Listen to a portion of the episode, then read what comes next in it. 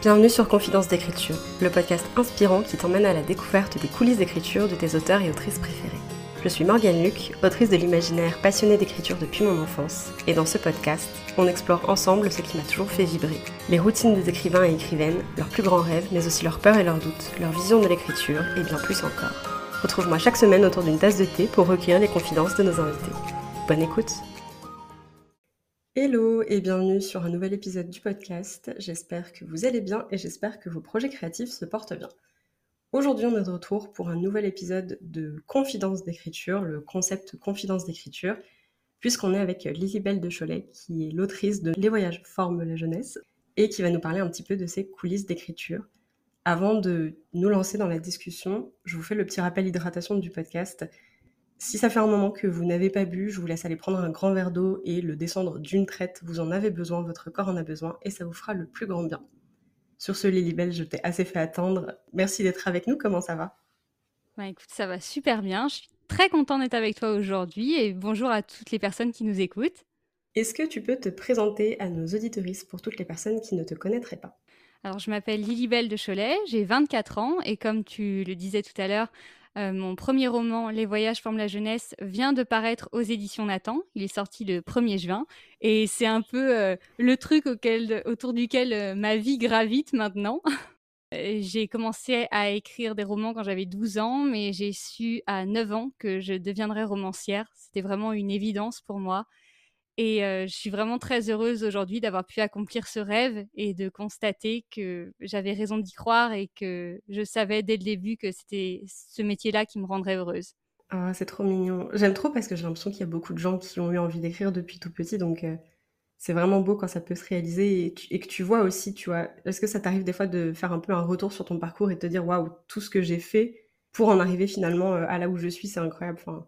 Ah mais tous les jours, vraiment, j'ai des moments où je me dis, mais il y a un an, il y a deux ans, il y a dix ans, euh, je ne savais pas ce qui allait se passer et c'est tellement incroyable. Et, et c'est vraiment la preuve, tu vois, que des fois on a l'impression que rien va marcher, qu'on va pas réussir et qu'il faut s'accrocher quand même, quoi, parce qu'on n'a aucune idée de ce qui peut se passer après si on continue d'y croire.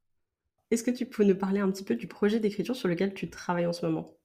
Alors, j'ai deux projets d'écriture. J'en ai un où je suis toute seule euh, dans mon coin parce que c'est du premier jet et que quand je suis en premier jet, j'aime bien euh, n'en parler euh, à personne tant que c'est vraiment abouti. Et sinon, je suis sur les corrections d'un roman qui sortira l'année prochaine, dont je peux pas trop parler non plus parce que il est sous contrat, mais on n'a rien dévoilé dessus pour l'instant.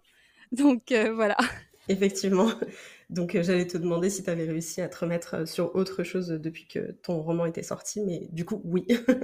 Bah, concernant les corrections euh, du roman à paraître, j'ai pas trop le choix que de me remettre en selle. Il y a forcément des deadlines qui arrivent. Et sinon, bah, c'est vraiment essentiel pour moi d'écrire régulièrement en fait, parce que si j'écris pas, je vais pas me sentir bien. C'est même pas une question, tu sais, des fois on dit il faut écrire tous les jours parce que si on perd l'habitude, on perd le lien avec son manuscrit. Mais moi, si j'écris pas pendant plusieurs jours, je vais me sentir mal. Il va me manquer quelque chose, je vais pas être complète en fait. Ouais, ok, c'est vraiment euh, pour toi d'abord et après pour partager quoi? Oui, je pense c'est un peu ça. Après, forcément, le partage, c'est euh, c'est une grande part euh, du métier aussi. Mais avant tout, c'est ma passion. Et quand j'ai commencé à écrire au tout début, c'était juste pour moi. Et je pense que c'est encore là, vraiment très présent. On va faire un petit jeu pour briser un peu la glace. Je vais te demander si t'es plutôt ça ou ça, et tu choisis dans l'instant T euh, la réponse qui te vient. Oh moi qui ne suis pas très spontanée, je ne promets rien, mais allez, c'est parti. Est-ce que tu es plutôt architecte ou jardinière?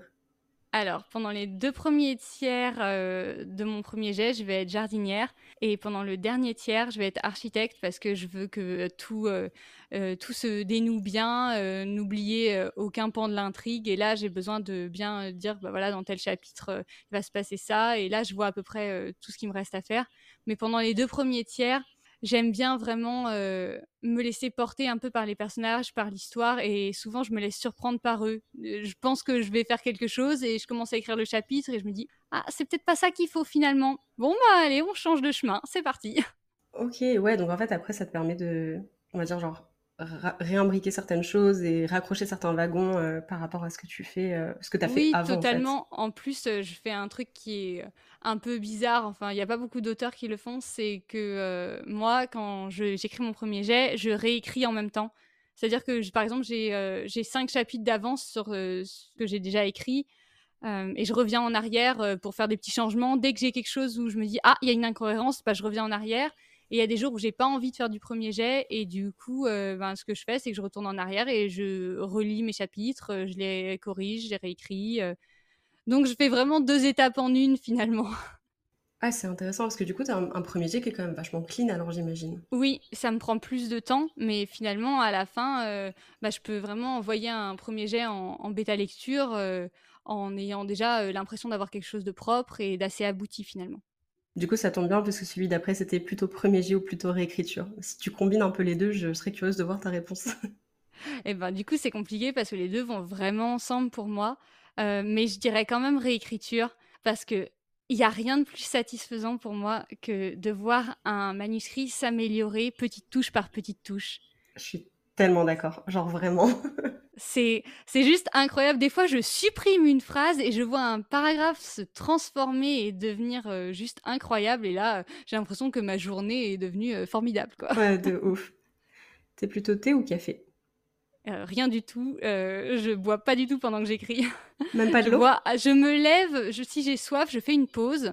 Je vais boire de l'eau, mais pas à côté de mon ordinateur déjà parce que j'ai peur de renverser des trucs dessus, tu vois. Et parce que ça me force, tu sais, à, me lever. Je trouve que c'est important, tu sais, de, rester assis pendant trop longtemps, c'est pas bon. Ça me force à aller voir par la fenêtre, à regarder au loin pour euh, reposer mes yeux, euh, ce genre de choses. Donc c'est plutôt pas mal. Est-ce que tu es plutôt écriture en solo ou écriture en groupe? Euh, Écriture en solo parce que déjà je peux écrire que chez moi, dans ma chambre ou dans mon bureau. Donc tu vois, si tu me mets en extérieur déjà, je peux pas, je suis pas concentrée du tout. Et du coup, quand il y a d'autres personnes à côté, bah, j'ai envie de discuter, en fait, ou alors je suis perturbée par, euh, bah, par ce qu'ils font. Et est-ce que tu es plutôt petite session d'écriture ou longue session d'écriture? Euh, Je suis session d'écriture fragmentée. Alors, euh, ça peut... finalement, en fait, c'est des micro-sessions d'écriture qui peuvent s'enchaîner, où je fais des petites pauses. Donc, des fois, c'est deux micro-sessions d'écriture où je fais 10 minutes et un quart d'heure, par exemple, et c'est tout. Et des fois, je vais faire un quart d'heure, 20 euh, minutes, euh, ensuite une heure, euh, ensuite cinq minutes. Je fonctionne vraiment en fait par scène. Donc des fois, j'écris un dialogue et je sens que j'ai besoin de faire une pause avant d'enchaîner sur la scène suivante. Et là, du coup, bah, comme je te disais, je vais boire un verre d'eau, je regarde par la fenêtre et ensuite je reviens si j'ai envie de continuer à écrire. Mais du coup, je je peux pas vraiment écrire d'un gros bloc, tu sais, m'asseoir devant mon ordi et me dire, allez, je vais écrire pendant deux heures d'un coup. Ah, c'est hyper intéressant, j'aime bien ce fonctionnement. Mais du coup, tu es capable d'écrire genre 5 minutes euh, comme ça euh Ouais, et même des fois, j'écris. Euh, des fois, j'ai pas beaucoup de temps, tu sais, et j'ai quand même envie d'écrire dans ma journée. Et je me dis, bah voilà, je vais prendre 5 minutes et je relis un petit peu ce que j'ai fait la veille pendant 2 minutes. Et je me dis, bah voilà, je vais juste continuer et écrire un petit paragraphe que j'avais en tête ou alors quelques lignes de dialogue c'est vraiment des passages, des fois, tu sais, qui me viennent et euh, bah voilà, c'est juste, je les ai mis sur le document et, euh, et je suis juste contente d'avoir fait ça. Des fois, j'ai pas le temps de faire plus dans la journée et c'est déjà pas mal, tu sais, j'ai avancé. Ouais, c'est un peu le truc de chaque mot compte, entre guillemets. Euh. Oui, c'est plus pas chaque mot compte, c'est plutôt chaque avancée compte dans le sens où tu as passé du temps avec ton manuscrit. Parce que des fois, écrire, c'est pas mettre des mots, c'est en enlever. Et des fois, c'est aussi juste penser à ce que tu vas écrire. Donc c'est plutôt ça. Est-ce que tu dirais du coup que tu penses souvent à des constructions de phrases Vraiment, tu vois, genre, des fois tu penses à une scène, mais plus en termes d'image. Est-ce que du coup ça t'arrive souvent de penser à une, scène en termes de mots et t'écris en fait dans ta tête et après t'as juste à le retranscrire? Ah, totalement. je suis même plus mots que image en fait. Des fois, j'ai des dialogues entiers que je vois défiler dans ma tête, mais je vois pas les personnages parler. C'est vraiment comme si je voyais, euh, je voyais les mots qui défilent dans ma tête, tu vois. Comme si, euh, tu, vois, euh, les téléprompteurs. Ouais, bah, dans ma tête, c'est un petit peu ça. Ouais, ok. Et du coup, tu nous disais, t'écris plutôt chez toi, dans ta chambre ou dans ton bureau. À quoi est-ce que ça ressemble ton petit coin d'écriture? Est-ce qu'il y a... Qu'est-ce qu'on peut trouver dans ton environnement d'écriture? Alors, sur mon bureau, il va y avoir mon ordinateur, un petit carnet euh, pour prendre des notes. Et beaucoup de crayons. J'ai euh, trois pots à crayons avec des crayons de toutes les couleurs. Alors, franchement, je les utilise pas tous, mais euh, ils font joli. Donc bon, écoute, on n'a jamais trop de crayons, on n'a jamais trop de carnets. Clairement. Et sinon, euh, face à moi, j'ai ma bibliothèque avec euh, mes livres rangés par couleur, parce que c'est beau, et voilà. Et puis j'ai des plantes aussi partout. euh, tu me disais que tu en avais aussi. euh, Et vraiment, les plantes, euh, les plantes, les livres, c'est la vie. Ouais, ça donne vachement d'énergie, je trouve, d'avoir de la verdure chez soi. Ah, c'est vraiment, ça, ça métamorphose une pièce. C'est comme une petite guirlande lumineuse, j'en ai une aussi. Pareil. Les essentiels. Oui. Et du coup, tu nous disais que tu as un carnet d'écriture. Qu'est-ce qu'on peut trouver dedans? Qu'est-ce que tu consignes quand tu écris Voilà, c'est pas propre du tout. Euh, Il y a de tout. Il va y avoir par exemple euh, telle page, euh, rajouter euh, telle chose, ou alors euh, une prise de notes pour une idée d'histoire euh, qui va jamais être écrite. Voilà, c'est souvent ça. Des fois, c'est ah là là, il faut absolument que je revienne sur euh, tel chapitre, tel passage. J'ai pas le temps aujourd'hui, je le note et puis euh, demain je le ferai. Euh, des fois, c'est quand je réécris un roman, je note tous mes chapitres et tout ce qui s'est passé dedans, et ensuite je viens surligner ce sur quoi je suis repassée, et au fur et à mesure, je vois ce que comment j'avance. Vraiment, c'est un peu de tout, quoi. Ouais, c'est vraiment le carnet aux merveilles, quoi. J'adore les carnets d'écriture, donc euh, ça me fascine euh, de voir ce qu'on peut mettre dedans. Oui, et souvent ils sont pas terminés, tu vois, t'en entames plusieurs, tu penses que tu vas en consacrer un pour telle chose, mais finalement tu finis toujours par prendre celui qui est euh, à portée de main. C'est vrai. Et du coup, dans ton carnet d'écriture, t'as... Enfin, t'essaies de les dédier à un roman en particulier, ou du coup, ça t'arrive, comme tu disais, des fois, t'as des notes pour un autre projet en plein milieu? Alors, j'essaie pas de les dédier à un projet en particulier. euh, ce que j'essaie de faire, enfin ce que ce que j'essayais de faire, parce que c'est plus trop le cas, parce que comme j'ai pu constater, euh, je me laisse déborder par mes propres projets. Euh, j'essayais d'avoir un, un carnet qui était dédié au premier jet, aux réécritures, aux idées.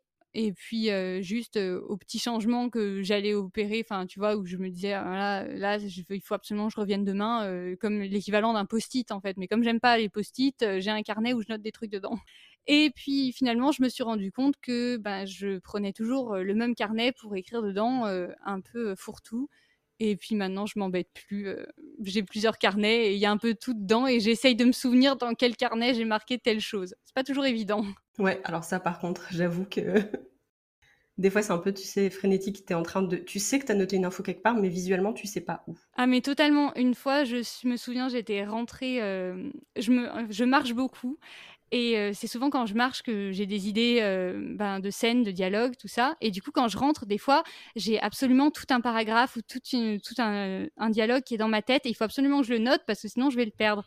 Donc euh, il y a une fois, euh, j'étais rentrée chez moi, j'avais la fin parfaite pour mon roman, je savais exactement ce que j'allais écrire, ça prenait genre 10 lignes. Je suis rentrée, j'ai pris le premier carnet sur lequel je suis tombée, j'ai tout noté. Et puis, euh, j'avais pas le temps d'aller le taper sur mon ordinateur. Je me suis dit, je reviendrai demain. Sauf que bah, le lendemain, j'ai fait autre chose. Et puis après, il y a eu une autre deadline pour un autre roman qui est passé par là. Et je ne savais plus où j'avais noté la fin du roman. Et vraiment, euh, pendant plusieurs jours, je l'ai cherché partout. Et j'étais là, mais c'est pas possible. Je suis sûre de l'avoir noté. Je le trouve plus. Bon, pour la petite histoire, j'ai fini par le retrouver par hasard. Euh, C'était pas du tout dans le carnet auquel je pensais. Et euh, c'est bon, j'ai pu noter la fin de mon roman. Tout s'est bien fini. Ok, c'est ce que j'allais te demander. Est-ce que tu l'as retrouvé à temps? Mais du coup, oui. Mais du coup, tu viens de me faire penser que j'ai pensé à une fin pour mon roman sous la, sous la douche il y a deux jours et je l'ai pas noté. Donc, L'erreur. euh, ouais, L'erreur fatale. navrée, genre, je vais faire une interruption un peu chelou, mais je vais juste le noter dans un post-it. Bonne idée. Comme ça, on verra qu'on était bien, euh, que, que tu écris bien et que tu es totalement dévoué à ta passion. Non, mais c'est ridicule. Genre, en plus, je suis sortie de la douche en me disant, faut absolument que je le note après que j'ai fini de me sécher, tu vois, et je l'ai pas fait. Mais le pire, c'est les idées qui te viennent euh, juste avant de dormir et où tu te dis, est-ce que je suis trop fatiguée pour me lever, je fais confiance à mon cerveau? Ou est-ce que j'allume la lumière au risque de perdre le sommeil? Parce que moi, quand je commence à, noter une idée avant de dormir, c'est foutu, mon cerveau, il se remet... euh, il se remet, il croit que c'est le matin et que ça y est, on va aller, on va travailler, on va ouvrir euh, le document, on va écrire dessus, et du coup, bah, je peux plus dormir, quoi. Donc, il faut que je pèse le pour et le contre dans ma tête. Est-ce que l'idée vaut vraiment le coup? Ou est-ce que tu penses que tu vas t'en souvenir le lendemain? Parce que des fois, tu sais que tu t'en souviens. Oui, des fois, c'est vraiment un truc euh, important et là, tu l'oublies pas. Est-ce que ça t'arrive des fois de laisser des notes dans ton téléphone et t'es plus endormi que ce que tu penses et quand tu les relis le lendemain, ça n'a aucun sens? Alors non, parce que euh, je dors pas avec mon téléphone. Euh, J'éteins mon téléphone euh, avant, longtemps avant de dormir. Tu vois, je, je prends des bonnes habitudes dans la vie. de ouf. Non, non, mais sinon, là, après, je dors pas bien, donc j'ai besoin de, couper un petit peu parce que, tu sais, tu as ce truc de ah bah mon téléphone il est là, tiens, si j'allais sur Instagram pour regarder si s'est passé quelque chose, tiens, si j'ouvrais YouTube, ah une vidéo hein, qui a l'air intéressante, et puis le temps passe, et puis tu dors moins, tu dors moins bien. Donc maintenant, j'essaye d'avoir une discipline avec moi-même. Donc maintenant, si j'ai besoin de prendre des notes, il faut que je me lève, il faut que j'allume ma lumière et que j'aille chercher un carnet et un crayon ça m'oblige à avoir vraiment envie de noter l'idée, tu vois. Ouais, d'où le fait que ça te réveille entièrement si tu le fais, quoi. Totalement. Tu nous disais tout à l'heure que tu étais vachement inspirée quand t'allais écrire, quand allais, pour écrire, quand t'allais marcher, pardon. Est-ce que tu écoutes de la musique quand c'est comme ça? Euh, non, parce que je marche au bord de la mer et euh, vraiment le bruit des vagues, c'est essentiel pour moi. Pour euh, vraiment, tu sais, c'est un peu comme un état de méditation, tu vois. Et ben, ça me, ça me fait vraiment ça. Des fois, quand j'ai besoin de débloquer je suis sur un chapitre et je sais ce que je veux faire plus tard, mais il y a un entre-deux, par exemple, où je ne sais pas comment y arriver. Et là, je vais, ok, je lâche tout, je vais marcher pendant une heure peut-être, et souvent, bah, ça permet de reposer mon cerveau, et du coup, il y a des choses qui se débloquent, et, et voilà. Donc, pas de musique, juste la mer, qui est une musique finalement quand on y pense. C'est ce que j'allais dire, genre, c'est une musique toute différente, mais ça fonctionne hyper bien. Est-ce que la musique prend un peu de place quand même dans ton processus créatif ou pas forcément Très peu. Je fais partie des rares personnes qui écrivent en silence. J'aime bien des fois euh, mettre une musique avant d'écrire pour me plonger dans une ambiance, mais dès que je commence à écrire, je coupe tout. J'ai besoin d'être dans, le silence pour. Euh, c'est pas vraiment que j'entends les personnages dans ma tête parce que, comme je te disais, je vois vraiment les phrases, mais des fois, j'ai l'impression qu'elles font du bruit. Je sais pas comment expliquer, c'est un peu bizarre. J'entends pas les personnages parler, mais j'ai besoin de toute mon attention pour, euh, ben, pour capter tout ce, que, tout ce que je veux écrire finalement. Et quand j'ai de la musique, euh, des fois, ça me coupe dedans. Alors que, tu sais, des fois, on se dit que ça peut créer une ambiance et tout, mais moi, c'est rare que ça marche. Et donc, t'as même pas forcément de playlist d'écriture pour t'inspirer quand t'es pas en train d'écrire euh euh, J'en ai pas du tout. Pour moi, c'est un concept complètement étranger de créer une playlist pour mon roman. Je, je saurais pas quoi mettre dedans, en fait. J'associe pas du tout de musique à mes, à mes romans. Autant traîner sur Pinterest et prendre des photos pour faire euh, des moodboards et tout, alors ça, j'adore. Mais associer des musiques à des romans, ça, j'y arrive pas du tout, tu vois donc plus des, plus des visuels, comme tu disais. Est-ce qu'il y a un autre truc que tu associes Genre, je sais pas, est-ce que tes romans ont une odeur ou une couleur ou un truc, genre? Une couleur, des fois, je pense que je pourrais facilement donner une associer une couleur à chaque roman. Après, euh, je pense que quand tu commences à avoir une couverture ou ce genre de choses, bah, le roman peut changer de couleur. Par exemple, là, mon roman qui vient de sortir, bah, il est jaune. Donc, dans ma tête, bah, maintenant, je pense au jaune quand je pense à mon roman. Alors que avant, je sais pas si je pensais au jaune euh, spécialement, mais Et du coup, à quoi ça ressemble une session d'écriture un peu typique pour toi? Pas forcément de musique, tu te mets dans ta chambre tranquille, comment ça se passe? Alors déjà, il faut que je sois assise à mon bureau. Je suis vraiment, je suis vraiment carrée quand j'écris. Ouais, hein, mais, euh, en, mais en même temps, tu vois, euh, je me laisse beaucoup de liberté. C'est-à-dire que je me dis, ben voilà, aujourd'hui, je vais écrire. Il faut au moins que j'ai écrit cette scène-là. Ou alors, il faut au moins que j'ai écrit ce dialogue, il faut au moins que j'ai écrit ce paragraphe. Et si j'ai déjà fait ça, je serai contente. Et si je fais plus, ben, c'est du bonus. Donc je m'assois à mon bureau, j'ouvre mon document, je relis un petit peu ce que j'ai fait la veille en général, parce que ça me permet de me remettre bien dans le bain. là, je vois si j'ai envie de faire de la réécriture ou du premier jet. Et je me lance. Et souvent, tu sais, au début, tu as un peu de mal. Tu dis, oh là là, ça va être galère. j'ai l'impression que ce que j'écris, c'est nul. bon, je continue quand même. Et au bout de deux minutes, voilà, ça y est, je suis dedans et je me dis: «Ah, c'était pas si difficile que ça finalement, je suis contente» et puis, j'y arrive plutôt pas mal. Bon, en général, si je continue ma session, en plusieurs sessions fragmentées, il y a des moments où, je vais être, en désespoir total parce que, ça ne fonctionne pas ce que je voulais faire ou alors, d'autres moments où ce sera, l'euphorie parce que ça y est, j'ai enfin réussi à écrire cette scène qui me posait problème depuis, deux semaines. Et puis du coup, bah, comme je disais tout à l'heure, j'ai mes petites pauses. J'aime bien écrire l'après-midi. en général, soit à partir de 14h et jusqu'à 16h, 17h. Là, j'ai ma petite pause goûter, c'est important, tu vois. Et j'aime bien écrire aussi jusqu'au dîner.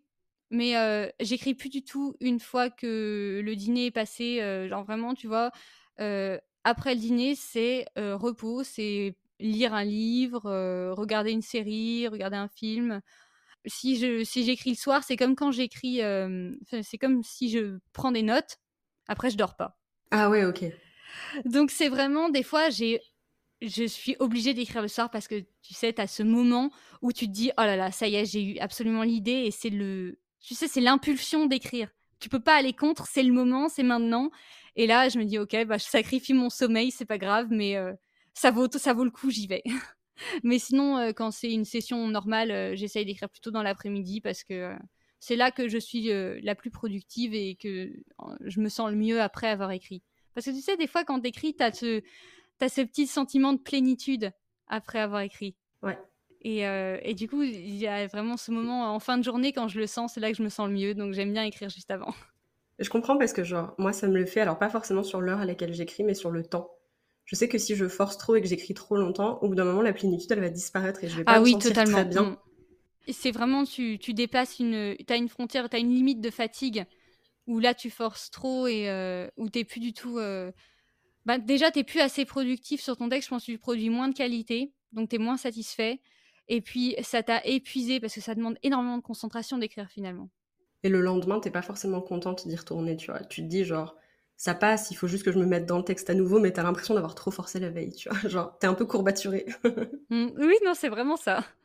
C'est quoi l'heure la plus tardive à laquelle tu t'es couché pour écrire? Alors, euh, je pense que je dirais 4 euh, heures du matin, peut-être. Ah j'ai un souvenir, j'ai un souvenir particulier euh, d'une nuit comme ça euh, où euh, j'étais plongée dans un chapitre qui était particulièrement long et je voulais le finir. Je voulais pas aller me coucher avant de l'avoir fini parce que j'allais perdre l'énergie. j'allais perdre l'énergie du chapitre. Et c'était au moment où j'étais encore à la fac et j'avais cours le lendemain à 8 heures. Oh là là. Et vraiment, ça a piqué, mais ce chapitre-là, je l'ai gardé presque tel quel après, quand j'ai fait des réécritures dessus. Donc, je me dis encore aujourd'hui que ça valait le coup. Est-ce que tu dirais que tu as une petite habitude quand tu es en train d'écrire? Genre, est-ce que tu te surprends des fois à mimer des scènes, à regarder dans le vide genre? Des fois, j'ai besoin de, de voir comment.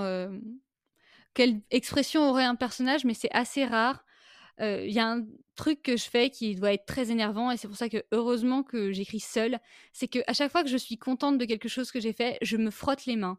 Ça peut paraître, tu vois, on dirait un peu le méchant Machiavelli qui se frotte les mains parce qu'il est sadique avec ses personnages, tu vois.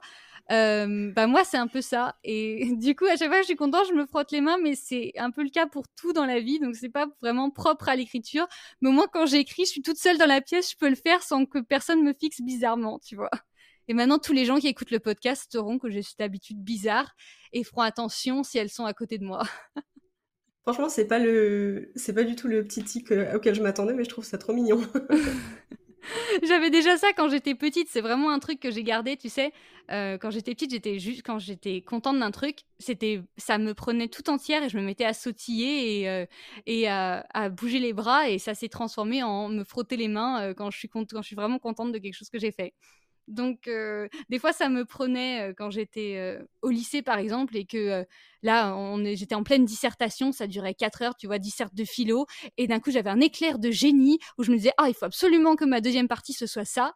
Et là, je pouvais pas m'en empêcher, je me frottais les mains, et tu vois, les personnes autour de moi qui, se, qui, me regardaient un petit peu en coin, tu sais, mais qu'est-ce qu'elle fait? Elle est bizarre, celle-là ou avec le visage de la PLS en mode putain, moi je suis en train d'écrire dans la merde, je suis sûre que elle ça se passe bien. Oui. Tu disais que tu écrivais plutôt seul, mais est-ce que tu as des personnes qui t'accompagnent dans ton écriture en mode un peu confidente d'écriture? Il euh, y a des gens à qui, des fois, j'aime bien parler euh, euh, de mes projets, juste, pas forcément tout, mais quelques petits passages pour dire, bah, voilà, ça avance, je suis contente. et c'est pas forcément les mêmes d'un projet à un autre. Parce qu'il y a des personnes qui sont, qui sont plus impliquées dans un projet parce que je sais que c'est un projet qui va leur parler mais vraiment, au niveau, tant que le projet est pas hyper avancé, j'évite d'en parler parce que souvent dans ma vie, j'ai abandonné des romans en cours de route. Et du coup, j'aime pas en parler. j'ai l'impression que ça va me porter la poisse. C'est un peu bête à dire. Mais tant que je suis pas sûre que je vais le finir, j'essaye de garder ça pour moi. À quel moment tu dirais que tu considères que tu es suffisamment sûre de toi pour en parler? Quand j'ai dépassé la moitié à peu près, là, je sens que je suis vraiment attachée au roman et que je me sentirais mal si je le finis pas, tu vois. je vais développer un sentiment de culpabilité vis-à-vis de ces personnages que j'ai accompagnés jusqu'au milieu de leur chemin et je les ai plantés là et j'aurais dit ah ben on a bien avancé ensemble! Tant pis! Pas de résolution pour vous. Est-ce que tu dirais que tu as un type d'écriture qui s'incruste dans ce que tu écris en ce moment? Genre un mot une expression qui revient souvent? Il y a un truc qui revient souvent et c'est pas que en ce moment, euh, c'est un truc que j'ai depuis plusieurs années et que je supprime systématiquement à la réécriture, c'est que je commence beaucoup de phrases par et. Une phrase qui commence par et, de temps en temps, ça crée beaucoup d'impact. Mais quand on a plusieurs qui reviennent dans le même chapitre, ça n'a aucun impact, c'est juste pénible. Donc euh, ma tâche euh, à la réécriture, c'est de les traquer et de voir si elles sont vraiment utiles. Et 90% du temps, ben, je les vire en fait. J'ai exactement le même problème, mais avec genre mais. Ah oui, celui-là, il est pénible, hein très pénible. tu vois, genre, je l'aime bien, je trouve qu'il rend bien, mais pareil, à petite dose, quoi. Oui, c'est ça. Et est-ce que tu as une anecdote par rapport à ton roman pour clôturer un petit peu cette partie sur ta routine et transitionner sur la suite? Euh, lequel, le roman que j'ai en cours ou le roman que je viens de publier, peu importe. Comme tu veux. Celui sur lequel ça t'arrange le plus de, discuter, tu peux aussi faire. Euh, tu peux en vrai faire enfin, les voyages comme ça, ça te fait un peu d'actualité, on va dire.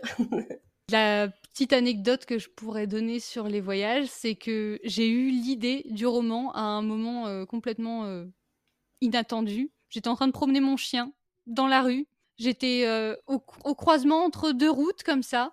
Et d'un coup, je sais pas, il y a eu un éclair où j'ai vu un groupe d'amis qui allaient partir en road trip. Et le road trip, ce serait une vraie catastrophe. Et ils allaient passer des vacances inoubliables. Et il y aurait une poule dans le roman. Voilà, c'est arrivé comme ça, euh, d'un coup, en même pas 30 secondes, et je suis rentrée chez moi. J'avais un autre roman en cours, mais c'est pas grave. J'ai ouvert un fichier et j'ai écrit les deux premiers chapitres d'un coup. Ils sont sortis tout seuls, et je me suis dit ce roman-là, il faut absolument que je l'écrive. Ah, c'est trop bien. Et en plus, tu avais la poule dès le départ. C'est incroyable. Oui. bon, vraiment, elle faisait partie de l'idée, tu vois. Euh, Gigi, il n'y avait pas de roman sans elle.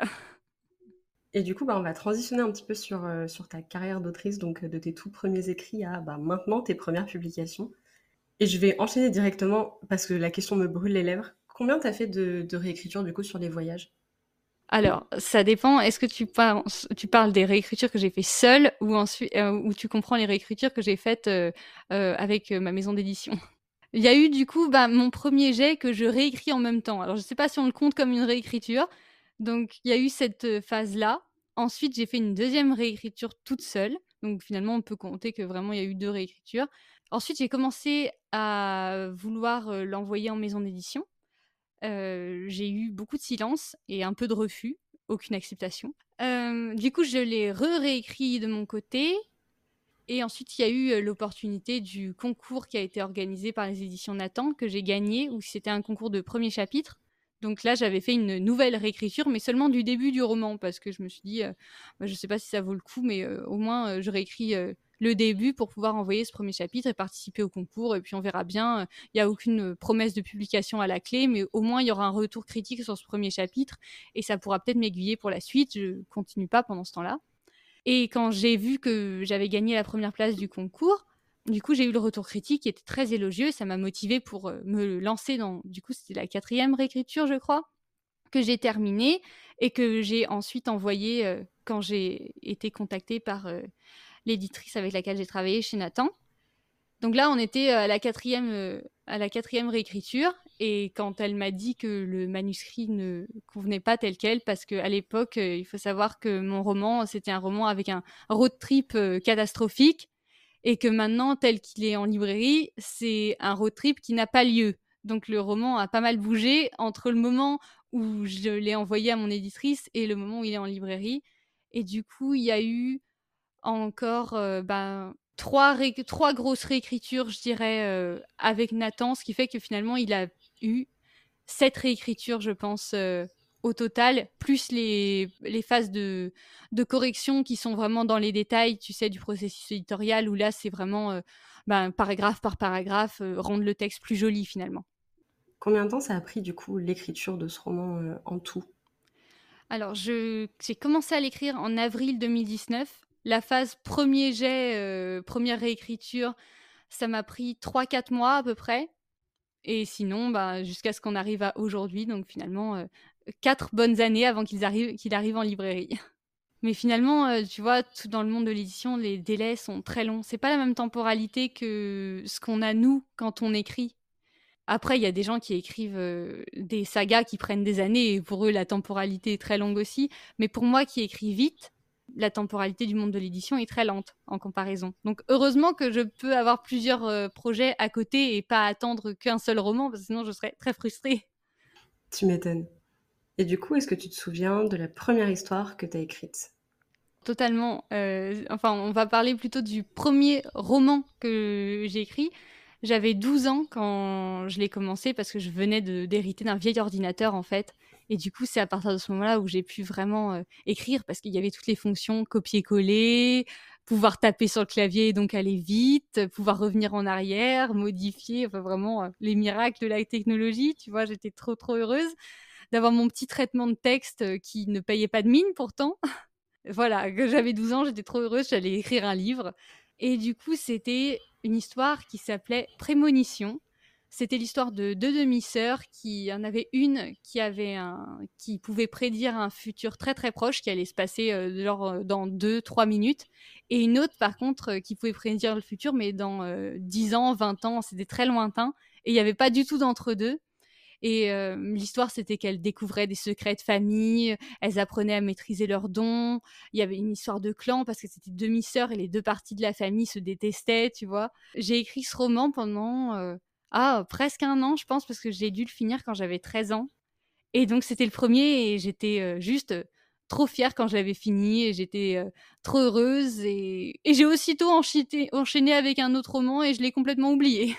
Donc c'était genre la première histoire que tu as vraiment écrite et tu l'as finie en plus. Oui, ben après, tu vois, avant j'avais commencé, euh, quand j'avais pas d'ordinateur, j'écrivais des tout petits débuts d'histoire à la main dans des carnets, mais j'étais très frustrée parce que j'écris très lentement. Et c'était horrible parce que dans ma tête, l'histoire elle était finie et moi j'avais même pas fait le chapitre 1, tu vois.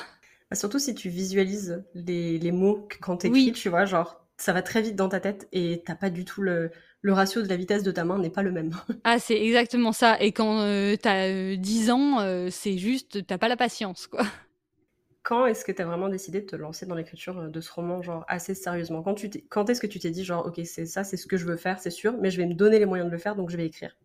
Du coup, à 9 ans, je savais que ce serait mon métier, mais je savais pas comment j'y arriverais. Euh, je savais pas, j'avais jamais écrit de roman. Euh, voilà, je savais que c'était ça qui me faisait rêver dans la vie et que plus tard, si je m'imaginais, je m'imaginais écrire des livres, je m'imaginais mes livres en librairie, mais je savais pas comment y arriver et je savais pas euh, ce que j'écrirais.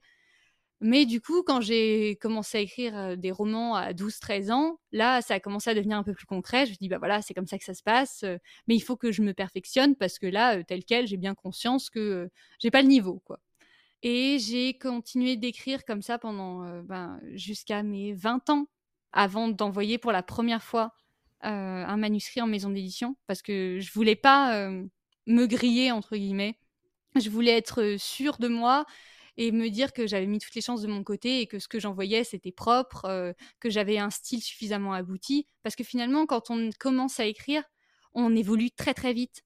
Tu vois, il y a une courbe quand on écrit où au début on se perfectionne très très vite et ensuite quand on commence à écrire enfin quand on a quand on écrit depuis plusieurs années on continue de se perfectionner mais les progrès sont moins flagrants finalement et je voulais attendre d'être dans cette partie de la courbe où tu continues de te perfectionner mais où tu commences à connaître bien ton style et où tu sais ce que tu veux écrire où tu sais ce que tu veux faire de ta carrière et moi il y a eu vraiment ce moment où j'ai vu que ce que j'écrivais plaisait parce que je postais en ligne à l'époque et j'avais beaucoup de bons retours. Donc déjà, ça m'a rassurée et ça m'a permis de voir que bah, ce qui fonctionnait, ce qui fonctionnait moins bien, et ensuite de retravailler de mon côté. Et ça m'a motivée à me lancer finalement.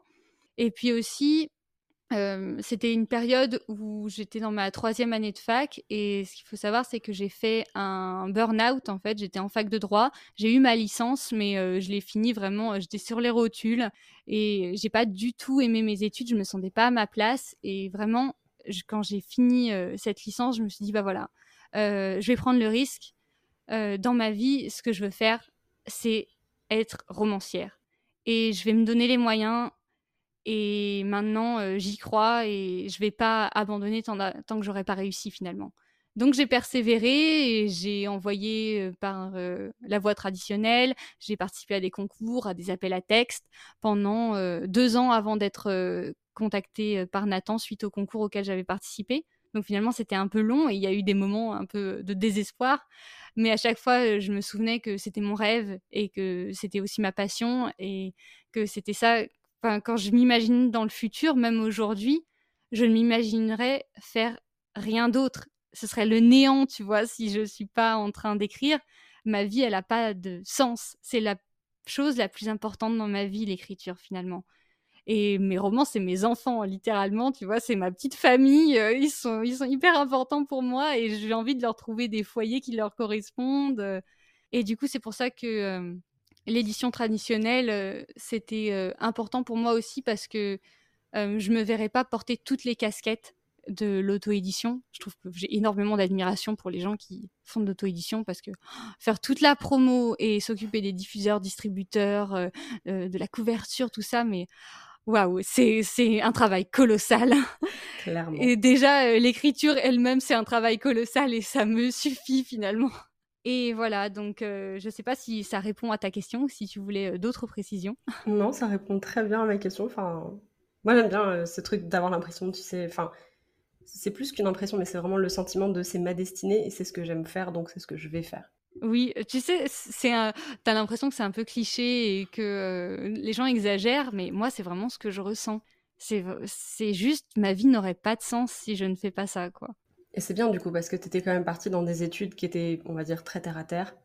Parce que droit, ça fait très propre dans la société, c'est très bien.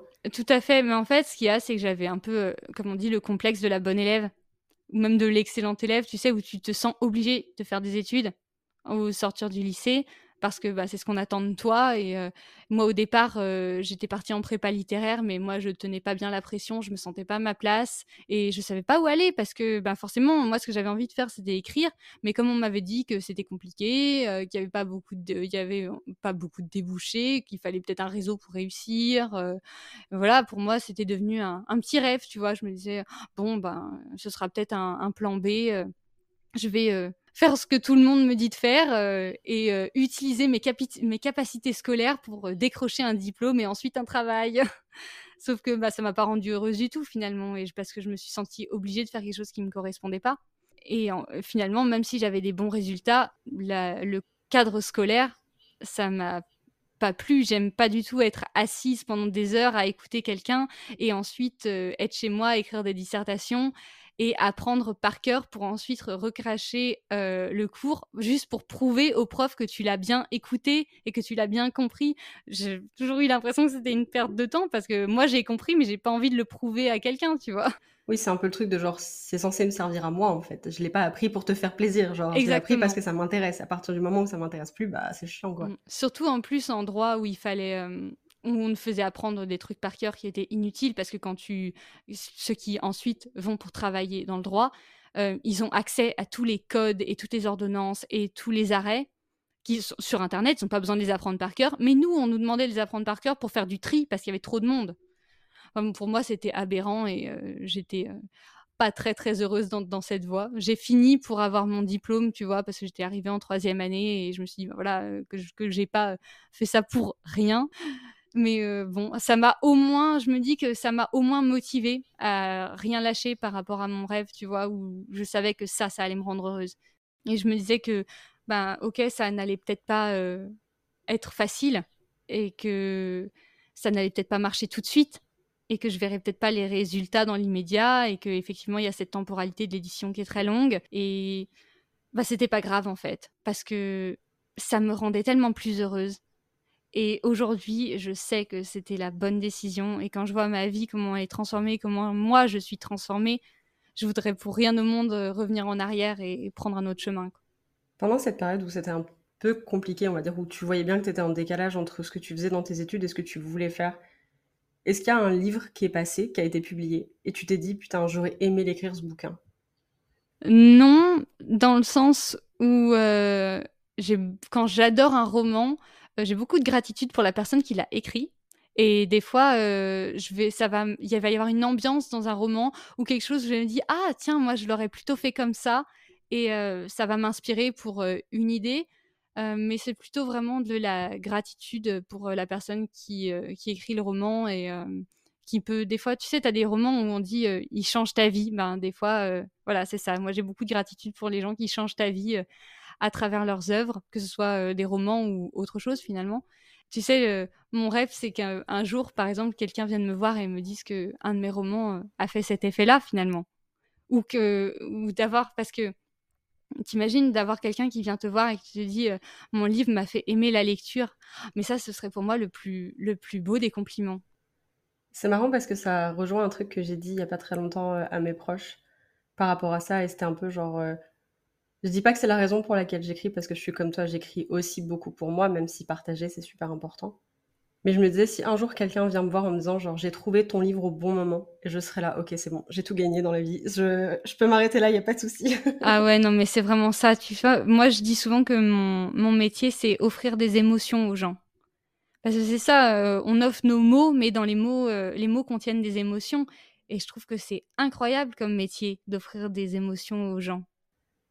En parlant de ça, du coup, genre, ce serait quoi ton plus grand rêve d'autrice? Alors j'en ai plein, mais je pense que ce serait de voir mes romans traduits à l'étranger, dans une autre langue. Parce que j'ai on, lu beaucoup de traductions quand, quand j'étais plus jeune, parce que maintenant je lis en anglais, donc finalement je lis beaucoup de VO. Mais pouvoir être accessible dans d'autres pays et découvrir ton roman sans pouvoir forcément le comprendre parce que imaginons que mon roman soit traduit dans une langue que je parle pas, par exemple le polonais ou le japonais ou quelque chose comme ça, et tenir le roman entre tes mains, c'est ton roman, mais ça l'est plus vraiment. Je trouve ça magique, tu vois, que quelqu'un puisse te lire sans que ce soit ta langue natale. Vraiment, là, ce serait un grand rêve pour moi. J'aime trop la manière dont tu mets les choses en mots, genre J'aime bien la vision que tu as des choses, ça me plaît beaucoup. ah bah écoute, c'est trop gentil, merci. Est-ce que tu peux nous dire un petit peu à quoi ressemblerait l'édition de tes rêves d'un de tes romans? Genre euh, plutôt relié, est-ce que tu voudrais des dorures? Est-ce que tu as déjà envisagé euh, ce genre de truc? Alors déjà, je suis, je suis très très heureuse de mon roman qui est sorti parce que je trouve qu'il a vraiment la couverture parfaite et en plus, l'objet livre est incroyable parce que je déteste les livres avec le dos qui se casse quand tu les ouvres. Et mon roman, tu peux vraiment l'ouvrir, il est hyper souple et il se casse pas du tout, il est super léger, il est trop agréable à tenir, je lui mets 20 sur 20, je l'adore. C'est vrai qu'il est vachement léger. Ouais, il est vraiment agréable à tenir, vraiment, euh, je suis trop trop contente. Euh, mais sinon, quand, ça dépend aussi, je pense, du genre dans lequel t'écris. Parce que les dorures et les formats hardback, ça se prête plutôt au genre de l'imaginaire. Et quand tu fais du contemporain, c'est vrai que je trouve que ça s'y prête bien d'avoir un brochet comme euh, ce que j'ai eu, parce que c'est du contemporain, le roman qui a été publié. Là, par contre, euh, si j'écrivais, euh, si je publiais un, roman de l'imaginaire, je ne serais pas contre une jolie dorure et puis une jolie couverture avec des belles boucles dans le titre, tu vois, et des, des, belles, des, des belles entrées de, de chapitres et puis peut-être des illustrations. Enfin bref, euh, tu sais, euh, dans les, les beaux hardback, quand tu les ouvres et tu as une, une, illustration intérieure, là, ouais. là waouh, c'est trop beau. Ouais, j'avoue. Du coup, potentiellement, tu as d'autres projets euh, qui sont pas du contemporain? Oui, mais pour une autre tranche d'âge, pour les 9-12 ans. Ah, ok. Et vraiment, ça, c'était un rêve aussi que j'avais, d'écrire pour une, tranche d'âge plus jeune. Et je n'étais pas sûre d'en être capable. Et finalement, je l'ai fait et c'était incroyable parce que moi, j'adore lire des romans plus jeunesse aussi. Je lis un peu de tout parce qu'il y a ce sentiment un peu de nostalgie, tu sais, où tu replonges dans le plaisir de la lecture que tu avais à cet âge-là. Et c'est marrant parce que en écrivant, je l'ai ressenti aussi. Ah, c'est vrai Ouais, ça m'a vraiment. ça m'a donné une autre expérience d'écriture que ce que j'ai avec mes romans pour ados finalement. Et je trouve ça vraiment incroyable. J'étais trop trop contente et je vais continuer d'écrire des romans pour cette tranche d'âge-là aussi, du coup, parce que ça m'a vraiment plu et j'ai d'autres projets en tête euh, qui suivront celui qui est déjà écrit. Et avant de passer à la partie un peu plus introspection, je voulais te demander, donc tu as, été, as eu techniquement deux oui, puisque tu vas publier bientôt un autre roman. Ça a été quoi ta réaction quand tu as su que tu allais être publié pour la première fois et est-ce que c'était différent la deuxième fois? Euh, oui, c'était totalement différent parce qu'en fait, euh, la première fois que j'ai été contactée par Nathan euh, suite au concours, c'était un peu, c'était un contrat de commande finalement parce que c'était pour écrire pour leur collection Court toujours. C'est des romans très courts d'une soixantaine de pages qui se lisent en une heure. Et il n'est pas encore sorti parce qu'on voulait sortir mon gros roman d'abord, donc il sortira l'année prochaine. Et donc finalement, c'était c'était pas un oui pour un projet que j'avais envoyé spontanément, si tu veux. On est venu me chercher après le concours donc j'ai pas eu ce, ce oui, c'était un choc incroyable d'avoir euh, une éditrice de chez Nathan dans ma boîte mail. Ça, vraiment, euh, tu vois, euh, j'ai dû, j'ai pas pu répondre dans la journée parce que j'étais persuadée que mon cerveau me jouait des tours, que le lendemain ça allait disparaître, que j'avais complètement rêvé le truc. Il a fallu que je dorme pour ensuite répondre le lendemain pour être sûre que c'était toujours là. Mais sinon, pour les voyages, finalement, c'était totalement différent parce que là, j'avais galéré pendant un an avant d'avoir avant d'avoir un oui. j'avais dû faire plusieurs versions. À chaque fois, ça allait pas. J'avais dû enlever le road trip du roman. J'avais dû faire donc des gros changements et j'avais aucune garantie que j'avais fait ce qu'il fallait et que j'allais réussir un jour. Et là, quand mon éditrice m'a envoyé un mail en disant j'ai des bonnes nouvelles pour le roman, est-ce qu'on peut s'appeler? Et que là, je savais que ce serait, ce, serait ça, et que quand au téléphone, elle m'a dit, on aimerait le publier si toi aussi tu en as envie, mais là, c'était, c'était incroyable. Je ne sais pas si je revivrais un moment d'une intensité pareille dans ma vie. Dans la continuité de ça, du coup, pour parler un peu d'introspection, et je t'ai pas envoyé cette question avant, je crois, pour la préparer, donc je te prends un peu au dépourvu. Est-ce que tu as trois mots pour décrire ton ressenti par rapport au voyage, par rapport à ton roman? Ma gratitude déjà, parce que ben, pour toutes les personnes qui m'ont aidé à le porter là où il est aujourd'hui. Émerveillement, parce que mon rêve s'est réalisé. Et puis euh, espoir pour euh, tout ce qui va, tout ce qui peut et tout ce qui va arriver ensuite euh, dans son chemin de vie, parce que finalement ça commence tout juste. Ça fait même pas trois semaines qu'il est en librairie là quand je te parle et j'ai aucune idée de voilà des personnes qu'il va rencontrer, de ce qu'il va être amené à connaître euh, par la suite, euh, aussi bien dans les librairies, avec les bibliothèques, euh, je sais pas du tout. et peut-être qu'un jour, il remplira ce grand rêve d'être traduit à l'étranger, je sais pas, j'espère. Mais voilà, beaucoup d'espoir. On envoie des bonnes vibes dans l'univers. oui, tout à fait. C'est important. Tout projet confondu, lequel de tes personnages te ressemble le plus, tu penses? Alors là, c'est une question qui est très difficile et je pense pour euh, toutes les personnes qui écrivent, parce que pour moi, on met de soi dans chaque personnage. J'ai fait un petit test pour savoir euh, à quel personnage de, mon roman euh, Les voyages forment la jeunesse on ressemble. Et moi-même, je l'ai passé. Et tu vois, quand j'ai fait les, résultats, j'avais des petits bâtons devant chaque personnage. Je me dis, bon, ça m'aide beaucoup. Et finalement, il y a le personnage d'Alix qui, qui l'a emporté d'un cheveu. et finalement, elle me ressemble beaucoup, mais comme tous les autres, parce que elle a son, elle a son petit caractère, on va dire, et moi aussi. ouais, ça dépend vraiment des aspects, quoi. Vraiment, euh, je pense que je donne quelque chose de moi. Euh, des fois, je pense que je suis la seule personne qui peut identifier ce que j'ai donné de moi à un personnage, et je pense que d'autres fois, c'est assez évident. Parce que des fois, par exemple, ma mère a lu les voyages, et elle m'a dit ah ben, je t'ai bien reconnu dans tel aspect de tel personnage et tu vois ça c'est des choses que seuls tes proches peuvent peuvent, trouver. Je trouve ça je trouve ça assez marrant de, de faire de voir comment différentes personnes perçoivent ton roman. Parce qu'en fonction de si elles te connaissent ou pas elles vont pas elles vont pas voir les choses de la même manière est-ce que tu t'es déjà comme, comme ça rendu compte qu'il y a des gens qui te connaissaient plus que ce que tu pensais? Ou que tu étais peut-être plus transparente sur certaines choses que ce que tu pensais? Non, pas vraiment. Je pense que je suis une personne assez transparente déjà. Euh, petite, tu sais, si on me faisait un cadeau qui me, qui me plaisait pas, oh là là, ça se voyait sur ma tête. Après, je, je mettais une bonne minute avant de, d'avoir, de pouvoir sortir un sourire de façade. Donc je pense que les, les gens qui me connaissent sont pas euh, étonnés outre mesure de ce qu'ils euh, découvrent avec ma plume. Est-ce que tu pourrais nous parler du meilleur conseil d'écriture qu'on t'ait donné?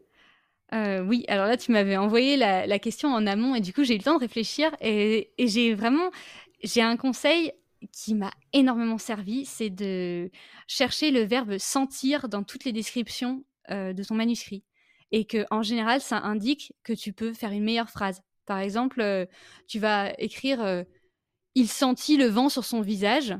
Et bah là, c'est que tu es en train de faire l'inverse du don't tell et que tu peux écrire par exemple une brise caressa son visage. Et tout de suite, c'est beaucoup plus fort. Et c'est pareil si tu le fais. il sentit l'odeur du gâteau de sa grand-mère au rez-de-chaussée. Bah, tu peux dire l'odeur du gâteau de sa grand-mère, le parfum du gâteau de sa grand-mère lui chatouilla les narines depuis le rez-de-chaussée. Et donc le verbe sentir, si je le vois, tout de suite maintenant il me met la puce à l'oreille et je me dis ah phrase faible, on peut l'améliorer. Après, dans les dialogues, tu peux le laisser. Par exemple, tu as un personnage qui va dire Oh là là, je me sens trop mal. Euh, ou alors, euh, je sens qu'on va dans la bonne direction. Euh, ce genre de choses. Quand c'est dans les dialogues, c'est pas pareil parce que les personnages sont beaucoup plus dans l'oralité que au niveau des descriptions. Mais dans les descriptions, quand je vois le verbe sentir, je le regarde droit dans les yeux. Je lui dis Toi, tu vas pas rester là longtemps. Quelle est la dernière chose que tu as apprise en termes d'écriture ou en termes de ta vie d'autrice? Je crois que j'apprends énormément en ce moment avec mon roman qui vient de sortir. Je dirais que les jours se suivent et se ressemblent pas, mais aussi les moments se suivent et se ressemblent pas. Il peut y avoir des, des moments très hauts, des moments très bas dans une seule journée. Et tu peux pas savoir à l'avance comment tu vas te sentir avant d'avoir publié un roman. Tu peux pas savoir à l'avance euh, comment tu vas te sentir en te levant le matin, parce que mine de rien, les, les retours des gens ont beaucoup d'impact sur toi, même quand tu... moi j'essaye de prendre de la distance avec ça, de prendre des pauses dans la journée, de pas laisser parce que finalement sinon c'est donner tu sais euh, le bouton de l'interrupteur aux, gens euh, sur comment tu te sens. Et ça j'essaye vraiment de, prendre de la distance mais j'y arrive pas toujours parce que bah, c'est tout neuf euh, cette situation et, et je suis toujours en train d'apprendre. Donc c'est pour ça que je dis que j'apprends beaucoup en ce moment. Et voilà j'essaye de de me reconnecter avec mon écriture quand c'est comme ça et de travailler sur un autre projet et de prendre temps, du temps pour moi et d'apprécier pour autant tous les beaux retours et tous les beaux messages qu'on m'envoie parce que j'ai reçu des messages très très émouvants depuis la sortie du roman. Et à chaque fois déjà qu'on m'envoie la photo de mon roman en librairie, ça me rend trop trop heureuse. Et en fait, le truc, c'est de pas de pas attendre des retours. Et c'est ça, c'est ça le piège pour moi, c'est que des fois, euh, tu sais, je, me retrouve très très haut en euphorie quand j'ai reçu un, message trop émouvant, trop touchant. Et le piège, c'est d'en attendre un autre derrière. Au lieu de continuer à vivre ta vie euh, et de te laisser surprendre si quelque chose de beau arrive, comme il faudrait faire euh, tout le temps. Mais bon, des fois, tu n'y arrives pas. Donc voilà, j'apprends tout le temps. et j'apprends encore plus en ce moment. Est-ce que tu peux nous parler, tu disais un peu les hauts et les bas, est-ce que tu peux nous parler peut-être d'une de tes peurs ou un de tes doutes en tant qu'autrice? Je dirais que ma peur, c'était que le roman trouve pas son bon public au départ, qu'il soit pas, qu'il n'arrive pas dans les mains des bons lecteurs au début, parce que forcément, tu peux pas plaire à tout le monde, mais qui partent avec un mauvais a priori finalement. Tu sais que les, les premières personnes qui le lisent euh, disent, ben voilà, euh, moi ça a été un sans plus par exemple, et que du coup ça crée un, ça crée euh, un a priori pour toutes les autres personnes qui en entendaient parler qui partirait avec des attentes plutôt basses. Donc ça, c'était ma grande peur avant que le roman sorte.